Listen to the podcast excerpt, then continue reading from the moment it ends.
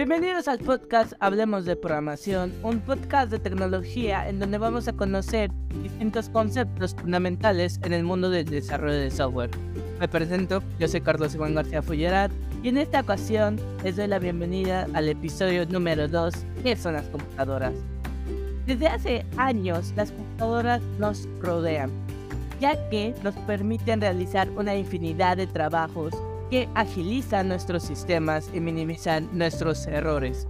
Es por ello que las vamos a poder encontrar en nuestras casas, en las oficinas, las escuelas, los hospitales, entre muchos otros lugares. Yo sé que este concepto parece algo absurdo de repetir, puesto que es difícil de no observarlas. Pero hay que decir que una computadora se puede definir como una máquina electrónica que por medio de programas es capaz de recibir, procesar y almacenar información y datos de distinto tipo, por ejemplo, imágenes, textos, sonidos, videos y mucho más. Existen distintos tipos de computadora. Por ejemplo, la computadora de escritorio, que como su nombre lo dice, pues su tamaño y dimensiones puede ser lugar de que ocupe demasiado espacio. Como ejemplo, un escritorio. Después vienen las laptops que son muchísimo más pequeñas que una computadora de escritorio y es que son muy ideales para llevarlas y usarlas donde nosotros queramos. Por ejemplo, en cafeterías, en la escuela, en los hospitales, en nuestra oficina o incluso de llevarla con nosotros en nuestras vacaciones.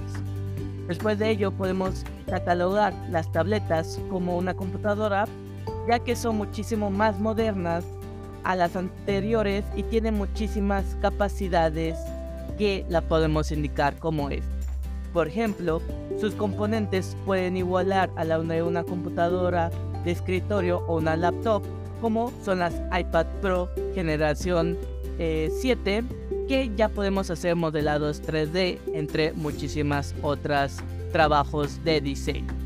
Después podemos decir que nuestros dispositivos móviles se consideran como una computadora ya que nos permite resolver ciertos problemas de comunicación o incluso pues de resolver problemas de nuestro trabajo en tan solo llevarlos dentro de nosotros en nuestros pantalones.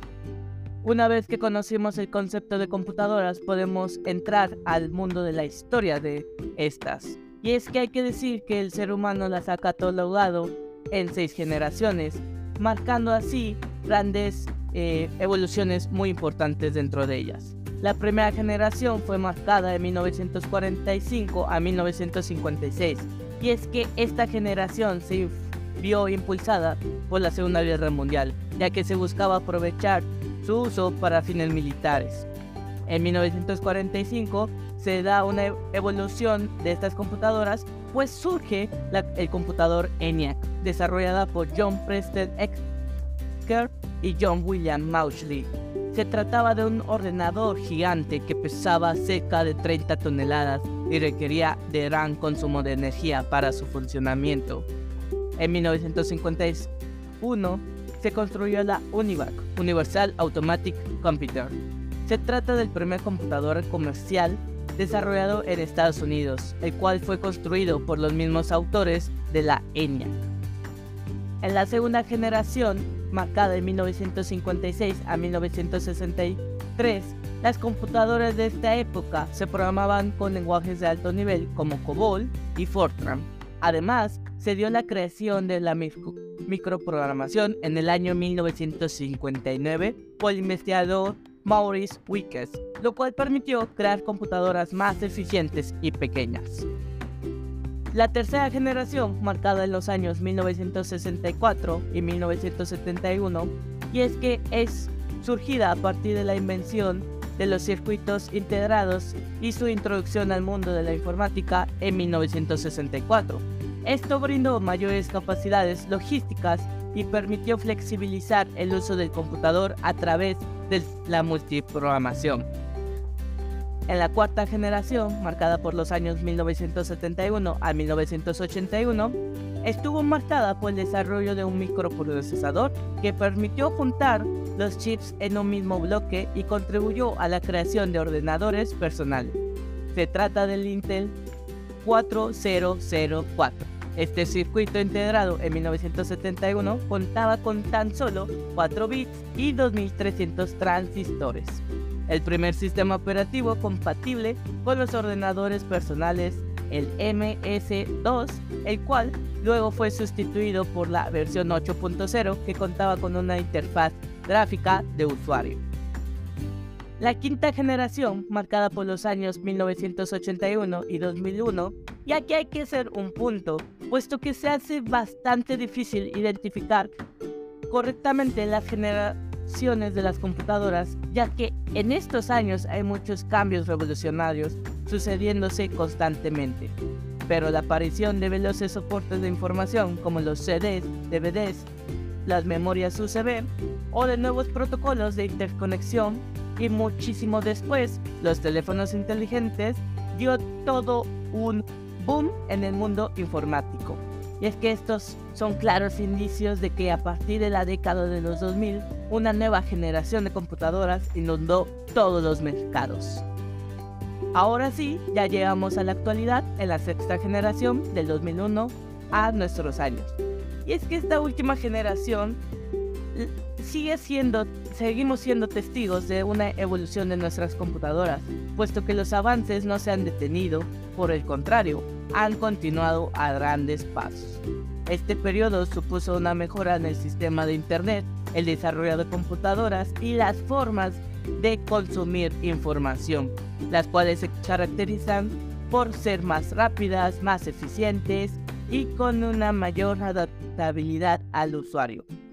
Una vez que conocimos el concepto de las computadoras, su historia, hay que conocer sus componentes. Y es por eso que hay que definir lo que es el hardware.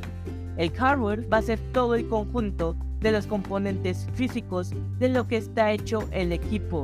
Y el software va a ser el conjunto de programas o aplicaciones, instrucciones y reglas informáticos que van a hacer posible el funcionamiento de este equipo.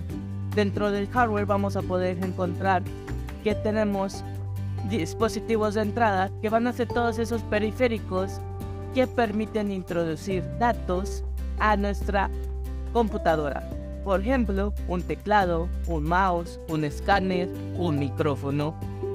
Después tenemos los periféricos o los dispositivos de salida que van a ser todos esos equipos que van a presentar la información al usuario de forma comprensible a través de imágenes, textos, sonidos o incluso táctiles.